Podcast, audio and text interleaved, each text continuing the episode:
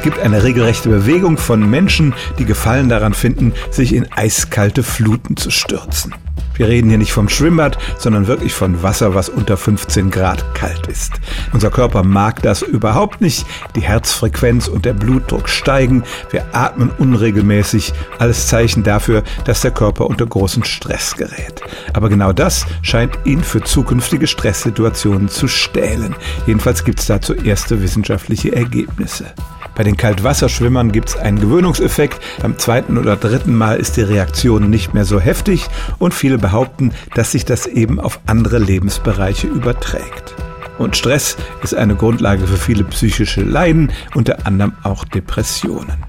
Ein möglicher Effekt ist auch, dass weniger Entzündungen im Körper entstehen und auch die werden mit Depressionen assoziiert. Also ein regelrechter Abhärtungseffekt wie die kalte Dusche, die ja von vielen propagiert wird. Und wer jetzt nicht gleich jeden Morgen zum nächsten Baggersee fahren will, um dort ein eiskaltes Bad zu nehmen, der kann vielleicht erstmal auf die kalte Dusche zurückgreifen. Der Effekt unter diesen kalten Wasserstrahl zu tauchen ist nämlich ein ganz ähnlicher. Und es gibt tatsächlich Anzeichen dafür, dass dieser kalte Schockeffekt nicht nur für den Körper, sondern auch für die Seele positive Folgen haben kann. Stellen auch Sie Ihre alltäglichste Frage unter stimmtz.radio1.de.